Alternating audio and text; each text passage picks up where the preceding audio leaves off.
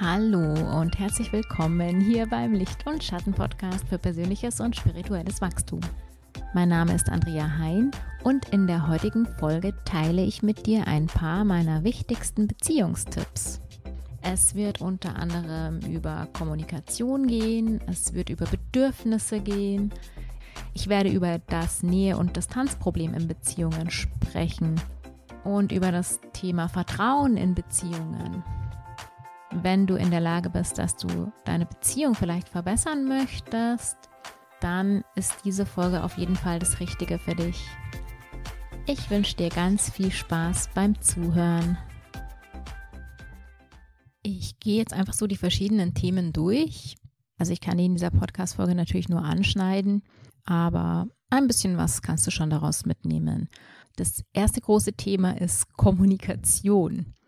Einer meiner Erfahrung nach größten Beziehungskiller ist die Kommunikation oder besser gesagt die fehlende oder falsche Kommunikation. Statistisch gesehen redet ein Paar ungefähr 15 Minuten täglich miteinander. Hierbei geht es meistens über alltägliche Dinge wie zum Beispiel, was es zum Essen gibt, wer einkaufen geht und so weiter. Über das, was uns wirklich bewegt, also wie es uns wirklich geht, wie es unserer Seele geht, wie es in uns aussieht, wird leider in den meisten Fällen nur sehr selten oder überhaupt nicht geredet. Weißt du, wie es in der Welt deines Partners wirklich aussieht? Ganz genau werden wir das wahrscheinlich nie wissen. Das ist auch nicht unser Business. Jeder hat seine eigene innere Welt. Aber um ein bisschen Tiefe in die Beziehung zu bringen, ist es schon sinnvoll, zumindest zu wissen, was in einem vorgeht, worüber man sich Gedanken macht und über diese tieferen Themen zu sprechen. Und allein durch die Aussprache, wenn man sich mit jemandem über diese tieferen Dinge austauscht, dann werden einem selber ja oft Dinge klar. Das heißt, wenn wir uns gegenseitig öffnen, dann erfahren wir nicht nur mehr über den Partner, sondern dann kommen uns auch Erkenntnisse über uns selbst. Und das ist eigentlich das Schöne. Man wächst sozusagen in der Tiefe zusammen, aber man wächst auch selber. Man entwickelt sich auch selber weiter, wenn man tiefgründige Gespräche führen kann.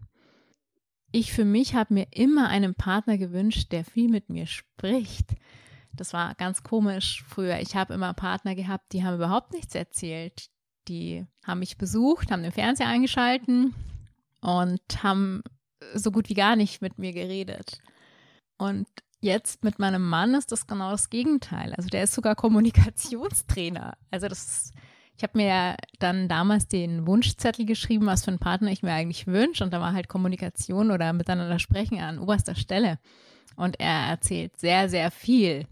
Aber diese tiefgründigen Gespräche, dass er mal erzählt, was wirklich in ihm vorgeht. Das hat gedauert und das kann man auch nicht fordern. Das ist, glaube ich, auch mit ein ganz wichtiger Punkt. Früher habe ich das immer gefordert. Ich habe immer so reingebenzt, dass er mir die Dinge erzählt. Hatte den Effekt, dass sich der andere meistens dann noch mehr verschlossen hat. Und heute fordere ich überhaupt gar nichts mehr in der Beziehung. Das kommt von ganz alleine, wenn man selber so ist, wie man sein möchte und zwar selbstbewusst so ist, wie man sein möchte, nicht untertänig. Also ganz wichtig ist halt eben nicht zu fordern, sondern selber die Initiative zu ergreifen und zum Beispiel etwas von sich zu erzählen. Und wenn das Wochen oder Monate lang dauert, bis sich der Partner öffnet, dann dauert das Wochen oder Monate lang. Bei uns war das auch so, dass mein Mann viele Dinge oberflächlicher Natur sehr viel erzählt, aber so richtig in die Tiefe, das passiert selten, aber es passiert. Und das hat aber die Zeit gebracht. Das hat auch das Vertrauen gebracht, dass ich nichts gefordert habe. Das ist, glaube ich, ein ganz wichtiger Punkt, dass man seinen Fokus auf sich selber richtet und nichts vom anderen fordert. Genau, jetzt sind wir aber gerade bei Kommunikation und jetzt möchte ich ein bisschen in dem Thema weitermachen. Hinzu kommt eben auch oft, dass die Partner unterschiedliche Sprachen sprechen. Und damit meine ich jetzt nicht die Muttersprache, sondern die Art, wie wir uns ausdrücken. Vielleicht kennst du das auch, dass du irgendetwas sagst und dein Partner oder deine Partnerin verstehen das vollkommen anders, wie du das eigentlich gemeint hast.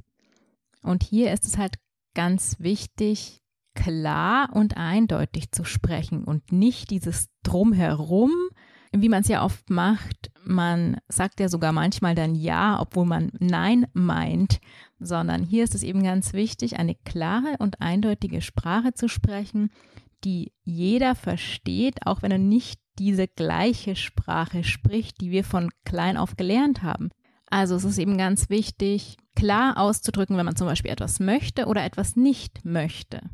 Die meisten Missverständnisse kommen durch Verständigungsprobleme.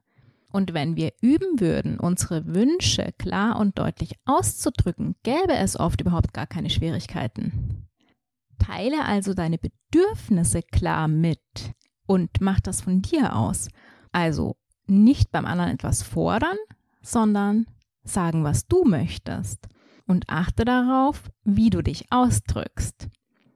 Vermeide es zum Beispiel zu sagen, dass dein Partner irgendetwas tun muss, sondern bilde immer den Satz, der auf dich selbst bezogen ist. Wir hatten da jetzt gestern erst wieder das Problem. Also ich muss da auch immer noch üben. Ich bin da total schlecht in dieser gewaltfreien Kommunikation, weil ich es von klein auf halt anders gelernt habe.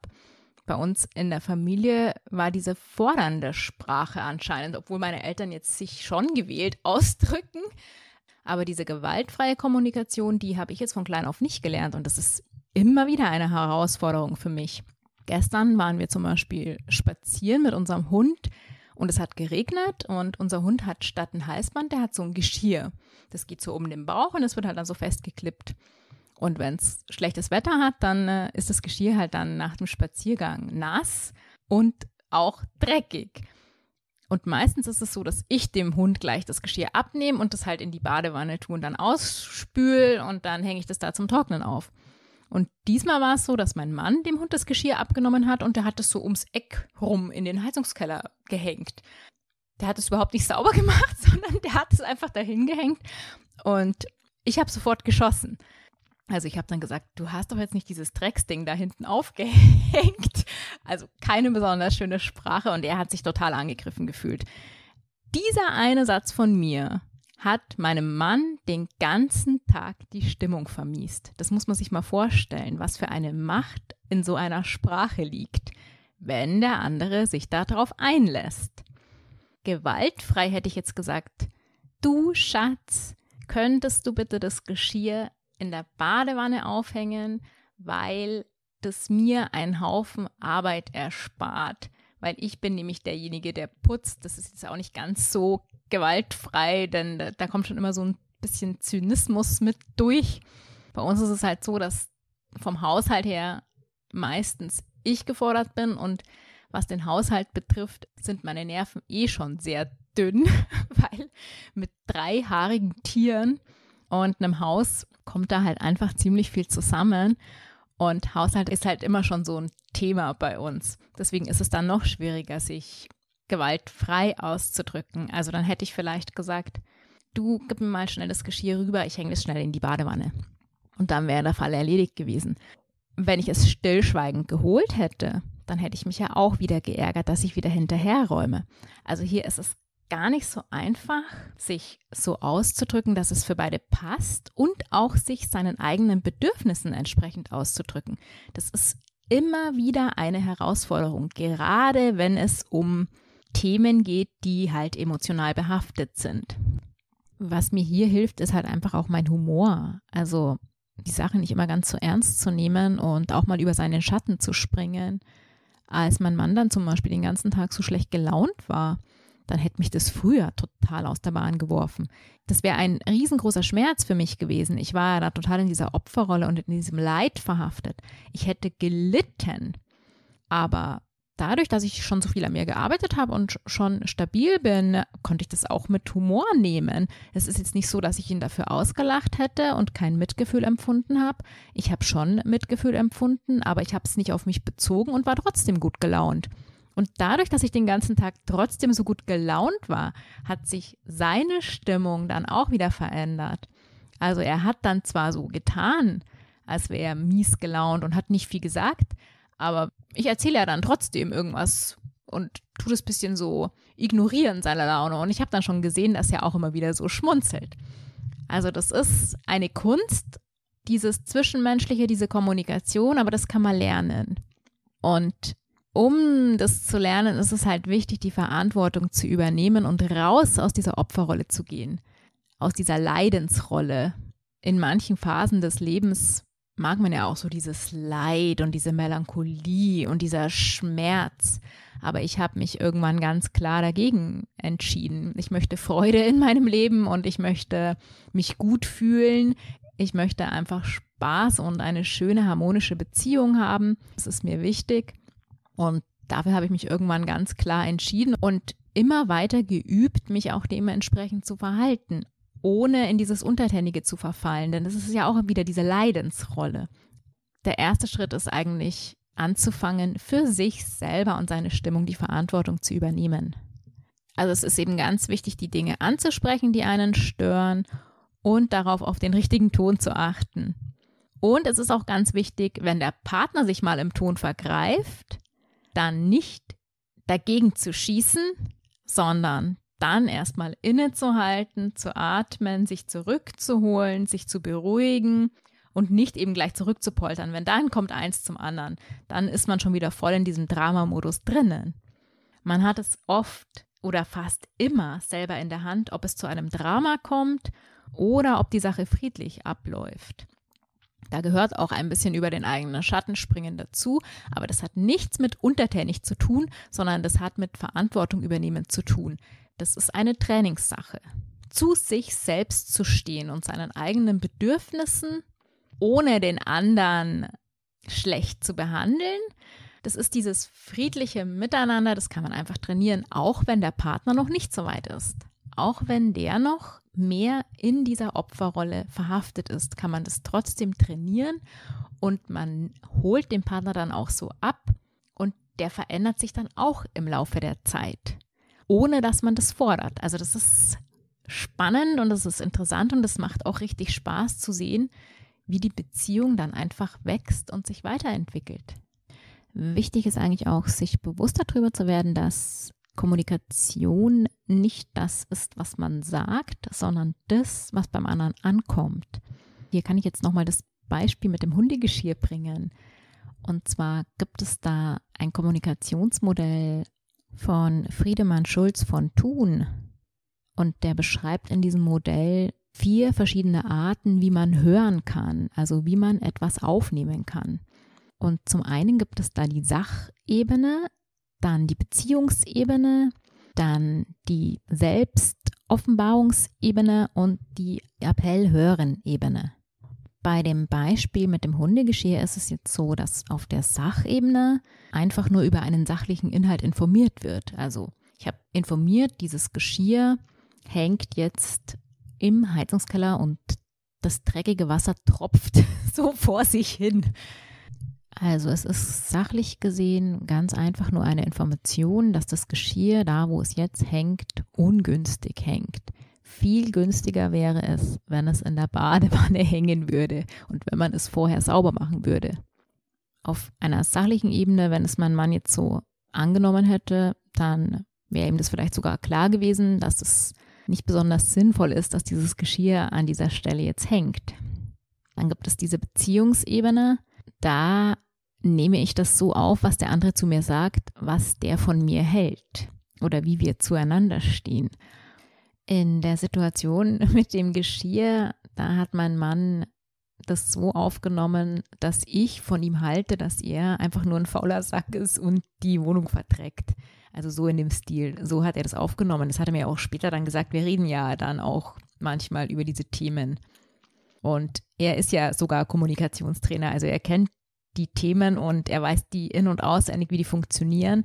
Und trotz alledem sind meistens die Emotionen stärker als das Wissen, das man hat. Also das ist ein ewiger Prozess.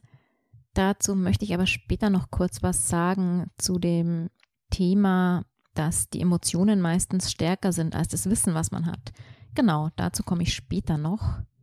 Jetzt waren wir ja gerade bei diesen verschiedenen Ebenen. Also jetzt haben wir ja schon diese sachliche Ebene gehabt und die Beziehungsebene. Und dann gibt es eben noch die Selbstoffenbarungsebene. Und in dieser Selbstoffenbarungsebene geht es darum, dass derjenige, der was sagt, etwas von sich selbst kundgibt. Ich wollte ihm eigentlich mit der Aussage, dass dieses Drecksgeschirr jetzt da hinten hängt, sagen, dass ich mit diesem Haus wahnsinnig viel Arbeit habe und dass das jetzt noch eine zusätzliche Arbeit für mich ist. Denn wer putzt diesen Dreck, der da runtertropft, weg? Das bin ich. Also das war sozusagen meine Selbstoffenbarung. Und die letzten Ebene des Appell hören, das ist die Ebene, wozu der Sprecher den Zuhörer veranlassen möchte. Ich wollte ja mit meinem Satz meinen Mann dazu animieren, dass er das Geschirr nimmt und in die Badewanne hängt und sauber macht. Da gibt es eben diese verschiedenen Ebenen und meistens, wenn Drama entsteht, dann wird das nicht auf der Sachebene wahrgenommen, sondern auf der Beziehungsebene. Wenn man sich einmal mehr mit Kommunikation beschäftigt und da deutlicher hinhört und die Sache nicht persönlich nimmt, dann mit ihm persönlich hat es ja überhaupt nichts zu tun gehabt. Es ging ja sozusagen um mich. Ich möchte weniger Hausarbeit machen. Dann äh, funktioniert die Kommunikation in der Beziehung viel besser, wenn man die Sachen nicht persönlich nimmt, sondern sich versucht, in den anderen hineinzuversetzen. Jetzt möchte ich aber zum nächsten Thema kommen. Jetzt geht es um das Thema Bedürfnisse. Zu richtig großen Beziehungsproblemen kommt es nämlich, wenn die persönlichen Bedürfnisse in einer Beziehung nicht geklärt sind. Welche Bedürfnisse hast du eigentlich in einer Beziehung? Was bedeutet für dich Beziehung? Was sind deine wichtigsten Werte in einer Beziehung? Und hier ist es eben ganz wichtig, sich klar darüber zu werden, was einem eigentlich in einer Partnerschaft besonders wichtig ist und das von Anfang an dem Partner auch mitzuteilen. Bei uns war zum Beispiel bereits nach dem ersten Treffen die Kinderfrage zwischen uns geklärt. Und wir wussten beide, dass für uns die Beziehung an erster Stelle steht und dass Treue einfach dazugehört. Das ist ja auch nicht unbedingt bei jedem der Fall. Also diese Grundwerte, die waren beim ersten Treffen geklärt. Wenn du zum Beispiel eine Frau bist und Ende 30 bist und noch Kinder haben möchtest und einen Mann kennenlernst, der das aber nicht möchte und dir das auch mitteilt, dann kannst du selbst entscheiden, ob du dich für die Kinder oder gegen die Kinder entscheidest. Und zwar zu 100 Prozent. Denn irgendwie sich Gedanken zu machen, ach, wenn wir mal länger zusammen sind und er mich dann richtig liebt, dann ändert er seine Meinung schon noch. Das ist absoluter Quatsch und das verursacht am Ende nur sehr viel Kummer und Schmerz. Es ist also ganz wichtig, sich selber darüber klar zu werden, was man in der Beziehung eigentlich möchte und dies auch offen zu kommunizieren, offen und ehrlich. Bei vielen Bedürfnissen muss man natürlich auch Kompromisse finden. Doch bei diesen tiefsten und wichtigsten Bedürfnissen, wie zum Beispiel der Kinderwunsch, da sollte man schon von Anfang an zusammenpassen. Und was ist denn, wenn ich zum Beispiel erst später in der Beziehung merke, was mir eigentlich sehr wichtig ist und dieser Wunsch mit den Bedürfnissen meines Partners im Widerspruch steht, dann heißt es eben Kompromisse finden. Denn in Beziehungen haben wir unser größtes Wachstumspotenzial. Also nicht diesen Widerspruch dann negativ sehen, wenn der irgendwann mal kommt, sondern positiv sehen. Was kann man daraus lernen? Nutze die Bedürfnisse deines Partners, die vielleicht deinen nicht entsprechen, um dich weiterzuentwickeln und mehr Verständnis für den anderen Partner zu bekommen. Partner dürfen auch sehr unterschiedlich sein. Das heißt, wenn Probleme in dieser Bedürfnisgeschichte entstehen, dann ist es ein gemeinsames Problem und nicht das Problem von jedem Einzelnen. Wenn zum Beispiel ein Partner große Verlustängste hat, was können dann beide Partner dafür tun, um diesen Ängsten entgegenzuwirken? Zum einen ist es immer eine eigene Verantwortung. Das heißt, deine Verlustängste wirst du nur los, wenn du dich deinen Ängsten stellst. Aber dein Partner kann sich schon so verhalten, dass er dir das Leben ein bisschen leichter macht. Oft verhalten sich ja dann die Partner genauso, dass es besonders schwer für einen wird. Das ist auch eine große Herausforderung, das kann man auch meistern. Aber um in Beziehung zu gehen, Liebe aufzubauen und auch zueinander zu finden, ist es natürlich auch wichtig, dem Partner ein bisschen entgegenzukommen. Aber es ist falsch, seine eigenen Bedürfnisse total zurückzuschrauben und nur noch dem Partner entgegenzukommen. Das bringt beiden nichts, denn dann kann sich der eine auch nicht weiterentwickeln. Dann ist Stillstand in der Weiterentwicklung. Also das funktioniert auch nicht. Die Bedürfnisse der Einzelnen sind wichtig und gehören angeschaut. Und dann eben dementsprechend Kompromisse zu finden, ein bisschen entgegenzukommen, aber auch sein eigenes Ding zu machen, was den eigenen Werten und Bedürfnissen eben entspricht. Ein gutes Beispiel ist hier eben das mit den Verlustängsten. Es macht keinen Sinn, dass der eine Partner dann überhaupt nichts mehr machen darf, um seinen anderen Partner sozusagen die Angst zu nehmen. Das macht keinen Sinn, aber man kann die Vereinbarung treffen, dass man sich immer mal wieder meldet bei dem Partner, der Verlustängste hat. Also ganz verbindlich ist in seinen Versprechen, wann man sich denn telefonisch zum Beispiel bei dem anderen meldet. Das sind kleine Vereinbarungen, die kann man treffen, um dem Partner mit den Verlustängsten das Leben eben, wie gesagt, zu vereinfachen. Also so haben wir das geregelt von Anfang an. Am Anfang war meine Verlustängste ja noch ganz, ganz, ganz stark. Und für mich war das ganz schrecklich, wenn ich zum Beispiel meinen Partner nicht erreicht habe. Da ging bei mir das volle Drama los. Es lässt sich nicht vermeiden, dass man mal nicht erreichbar ist. Aber man kann es schon so einrichten, dass man zumindest einmal am Tag oder zweimal am Tag sich bei dem anderen meldet, um einfach diese Verbindung auch entstehen zu lassen. Wobei für mich gerade die Phasen, an denen ich dann meinen Partner nicht erreicht habe und mit diesen Ängsten konfrontiert wurde, das waren genau die Phasen, die ich nutzen konnte, um diese Ängste zu überwinden. Also damals vor ein paar Jahren, als ich meinen Partner nicht erreicht habe, war das ein dermaßenes Drama für mich. Das kann man sich überhaupt nicht vorstellen, wenn ich jetzt mir das heute anschaue, wie das heute bei mir ist. Wenn ich heute meinen Partner nicht erreiche, dann denke ich mir da überhaupt nichts. Es sei denn, ich erreiche ihn jetzt über viele, viele Stunden nicht, wenn äh, zum Beispiel irgendwie was ausgemacht wäre. Dann äh, kommt natürlich schon die Angst hoch aber nicht mehr in den Momenten, in denen diese alte Angst in mir geweckt wurde. Also in Momenten, in denen die Angst eigentlich gar nicht zu der Situation gepasst hat, zu der heutigen Situation, sondern durch diese Situationen konnte ich meine alten Ängste aus der Kindheit abbauen. Und ich bin unglaublich dankbar dafür, denn dadurch fühle ich mich halt heute in der Beziehung viel, viel besser, als es früher der Fall war. Für einen Menschen, der sich jetzt in einer Partnerschaft zum Beispiel eine Beziehung wünscht, die auch eine Partnerschaft ist, also etwas gemeinsam zu erleben, ein, ein gemeinsames Leben sich aufzubauen, für den ist ein Partner, der den anderen jetzt nur einmal die Woche sehen möchte und den Rest der Woche mit dem nichts zu tun haben möchte, wahrscheinlich nicht der richtige Partner. Also hier sollte man schon zusammenpassen, muss sich aber nicht ganz dem Partner anpassen, sondern man kann schon bei sich bleiben und auch sein Leben leben. Aber das passt jetzt auch schon gut zu meinem nächsten Punkt und zwar dem Nähe-Distanz-Problem. Hier geht es halt hauptsächlich darum, dass man sich bewusst wird, wie sehr man sich auf die Beziehung überhaupt einlassen kann.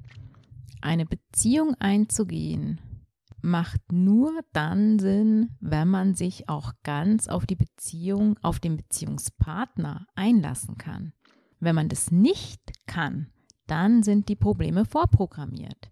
Ich kann dich nur dazu ermutigen, dich ganz ohne Sicherheitsabstand mit allen Konsequenzen, mit allen Risiken auf die Beziehung einzulassen, auch wenn du Angst vor einer tiefen Bindung oder vor einer Abhängigkeit hast oder vielleicht einmal sehr verletzt wurdest, entscheide dich zu 100 Prozent für deinen Partner und die Beziehung mit ihm.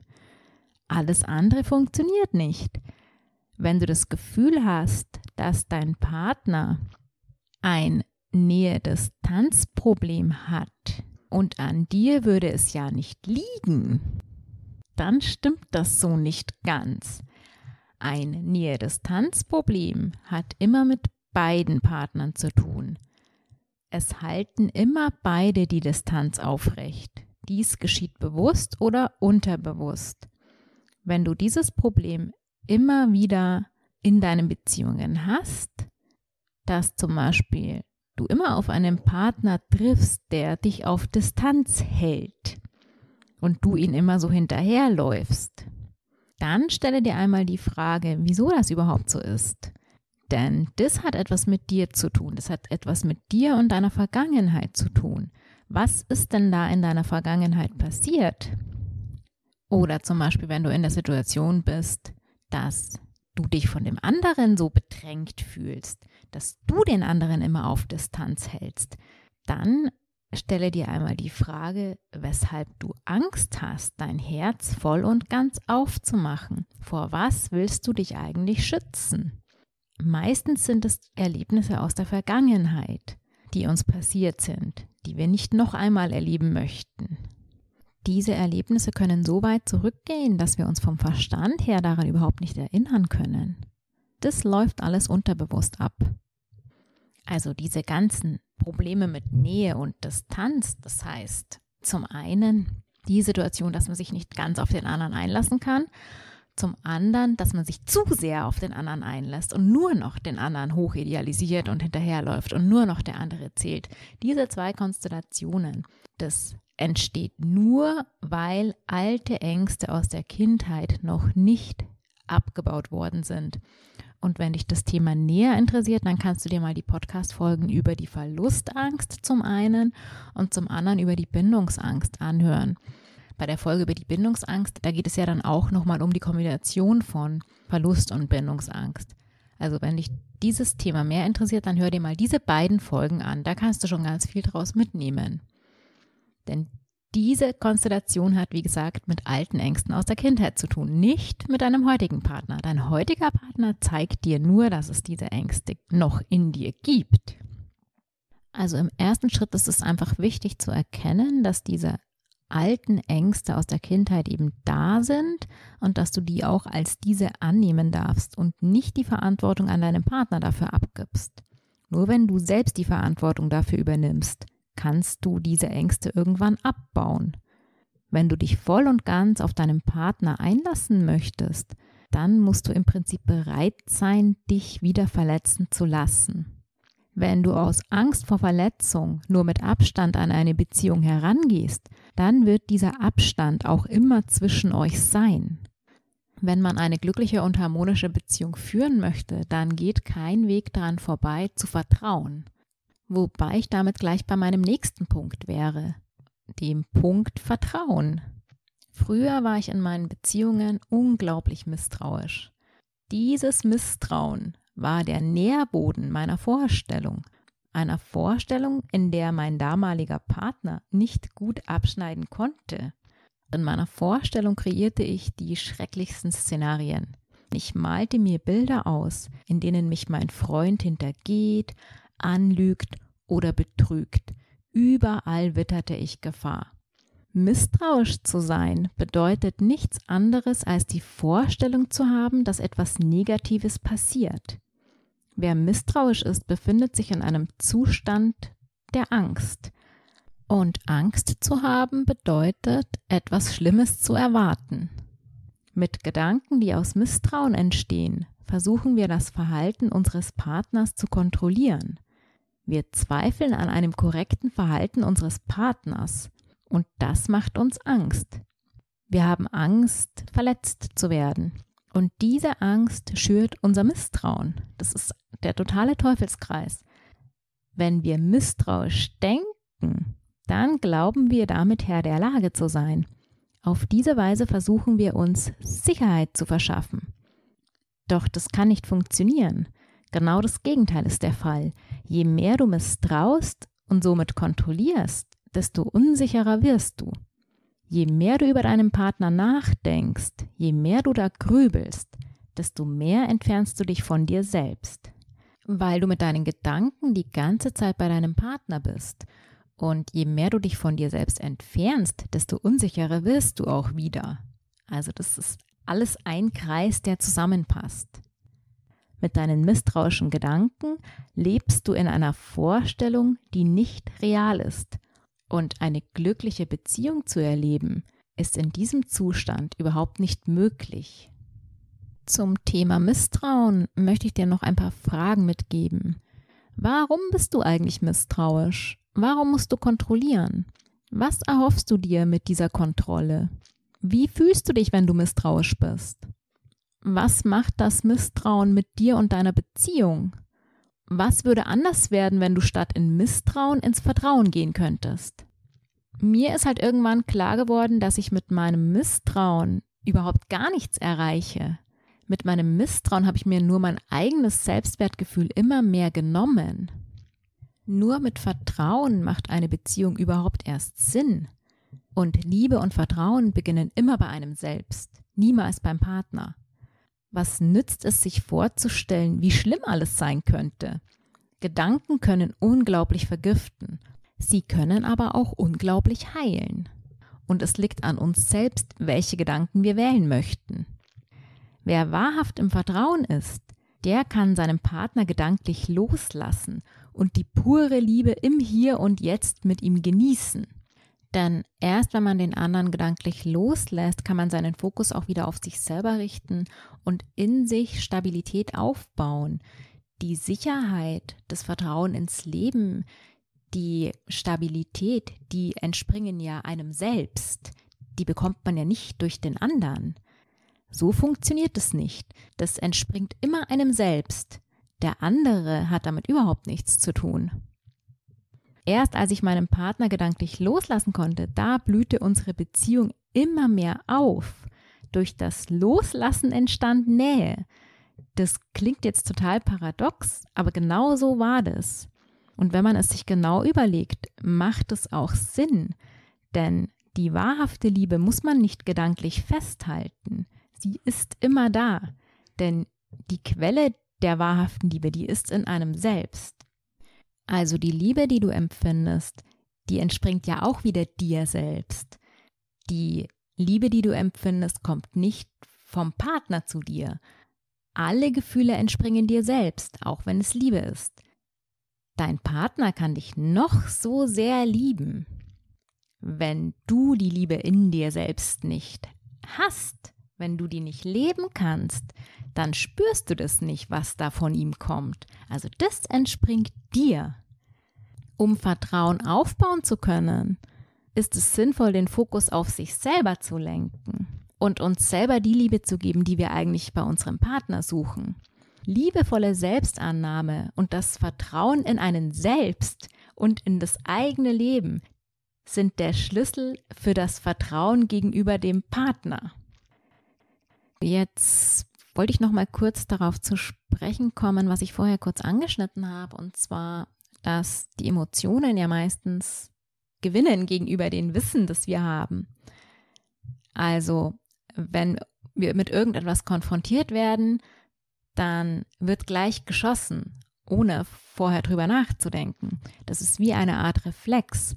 Und diese Spanne sozusagen zwischen Reiz und Reaktion, die ist ganz, ganz gering oder fast nicht vorhanden bei Menschen mit der emotional instabilen Persönlichkeitsstörung. Da ist es auch sehr reflexartig, was da passiert. So ungefähr wie wenn man erschrickt. Wenn man erschrickt, kann man ja da gar nichts dagegen machen. Das kommt ja dann einfach. Wie kann man denn jetzt da überhaupt rauskommen aus diesem Teufelskreis? Wenn das wie ein Reflex abläuft, bin ich ja immer in der Situation, dass ich dann einfach reagiere, ohne vorher drüber nachdenken zu können. Und das kannst du halt meiner Meinung nach nur für dich klären, wenn du keine Verstandesdinge übst, also wenn du nicht irgendwie an deinem Mindset arbeitest, sondern wenn du mit deinem Körper arbeitest. Also wenn du immer wieder diese Entspannungsübungen machst, meditierst, Yoga machst, so Übungen, in denen du zur Ruhe kommst in denen du Gelassenheit übst, in denen du Stabilität übst. Und das dauert. Das dauert einfach seine Zeit, um da innere Stabilität aufzubauen. Und je mehr du diese Stabilität in dir selber aufgebaut hast, desto größer wird dieser Abstand von Reiz und Reaktion. Irgendwann musst du nicht mehr reflexartig schießen, sondern dann bist du irgendwann in der Situation, dass du diese kleine Sekunde vorher sozusagen dein Gehirn einschalten kannst, vielleicht sogar dann atmen kannst und diesen Raum schaffst, nicht reflexartig schießen zu müssen. Ich habe das inzwischen schon sehr gut erreicht, dass ich nicht mehr schießen muss. Aber es kommt auch vor, dass ich einfach mal schieße. Das liegt aber dann nicht daran, dass ich das nicht kann, sondern manchmal reitet mich einfach der Teufel. Also das kann man trainieren und das hat auch sehr viel mit Selbstbeherrschung zu tun und mit sich zusammenreißen. Es ist einfach so, es ist nicht immer Ruhe und Gelassenheit, die einen da sozusagen schützt vor diesem schnellen Reagieren, sondern es ist auch ganz viel Selbstbeherrschung und Selbstkontrolle, aber das kann man lernen. Das Wichtige ist nur, dass du dir, wenn du in deinem Leben oft in Situationen gerätst, in denen du dich einfach selbst beherrschen musst und selbst kontrollieren musst, dass du dir dann eine andere Methode suchst, um den inneren Druck, der da entsteht, abzubauen. Also zum Beispiel irgendeine Sportart, bei der du deine ganze Energie rauslassen kannst, die sich da anstaut. Also am allerbesten ist einfach Boxen oder Kampfsport. Oder es reicht ja schon, wenn du dir zu Hause irgendwie einen Boxsack besorgst oder auch nur ein Kissen, in das du einfach tagsüber mal ein, zwei Minuten draufschlägst. Das reicht schon. Aber dieser Druck von der Selbstbeherrschung, der muss abgebaut werden. Sonst ist es auf Dauer gesehen nicht gut für deine Gesundheit. Es ist wichtig, sich in zwischenmenschlichen Beziehungen zusammenzureißen, aber es ist auch wichtig, diesen Druck abzubauen. So, jetzt möchte ich eigentlich zum Ende kommen mit dieser Folge, aber meine zwei wichtigsten Sätze, die möchte ich dir noch gerne mitgeben. Also ich habe da halt zwei Sätze, die mir sehr helfen, in zwischenmenschlichen Situationen zu bestehen. Wenn ich in Konfliktsituationen gerate oder in zwischenmenschliche Situationen, die schwierig für mich sind, dann stelle ich mir die Frage, möchte ich recht haben oder möchte ich glücklich sein? Diese Frage hilft mir dabei, weise Entscheidungen zu treffen und diese Dramen zu vermeiden. Das ist kein Zeichen von Schwäche, nicht recht zu haben, sondern das ist meiner Meinung nach ein Zeichen von Stärke. Wenn man sich nicht auf einen Streit mit dem anderen einlässt, sondern wenn man sich da zurücknimmt und Frieden stiftet. Und da bin ich auch schon bei meinem zweiten Satz und der heißt, Frieden beginnt bei mir. Also diese zwei Sätze die retten mich eigentlich so ziemlich in jeder zwischenmenschlichen Situation. Ich könnte mich immer wieder auf Dramen einlassen, ich kann mich aber auch immer wieder für den Frieden entscheiden. Wenn man diese Einstellung in der Beziehung leben kann und nicht als Schwäche, sondern eben als Stärke und Weisheit sieht und sich damit auch nicht selbst aufgibt, sondern schon zu sich selbst steht, selbstbewusst bleibt, dann lässt es sich damit unglaublich gut leben in einer Partnerschaft. So, und ich lasse es jetzt heute gut sein mit Beziehungstipps. Da gibt es auf jeden Fall noch eine zweite oder vielleicht sogar eine dritte Folge, denn ich habe noch einige Beziehungstipps, die ich gerne mit dir teilen möchte. Für heute lasse ich es gut sein und ich wünsche dir jetzt einfach alles, alles Liebe und hoffe einfach, dass dir diese Folge gedient hat. Wenn du in einer Beziehung bist aktuell, dann ist es doch super. Dann kannst du jetzt ganz fleißig üben. Ich würde es echt als Trainingsraum betrachten und es ist doch nichts Schöneres, als da mit Neugierde und auch Spaß dran zu gehen, an dir zu arbeiten und praktisch zu üben. Das kannst du ja dann sozusagen täglich machen. Da wünsche ich dir ganz viel Freude dabei und du wirst sehen, wenn du mit der Intention losgehst, dass du selbst die Verantwortung dafür übernimmst, wie deine Beziehung verläuft und vor allem, wie du dich in der Beziehung fühlst, dann wird sich da ganz, ganz schnell viel verändern. Also jetzt wünsche ich dir auf jeden Fall alles, alles Liebe und schick dir eine riesengroße Umarmung. Vielleicht bis ganz bald. Die Liebe in mir grüßt die Liebe in dir. Deine Andrea.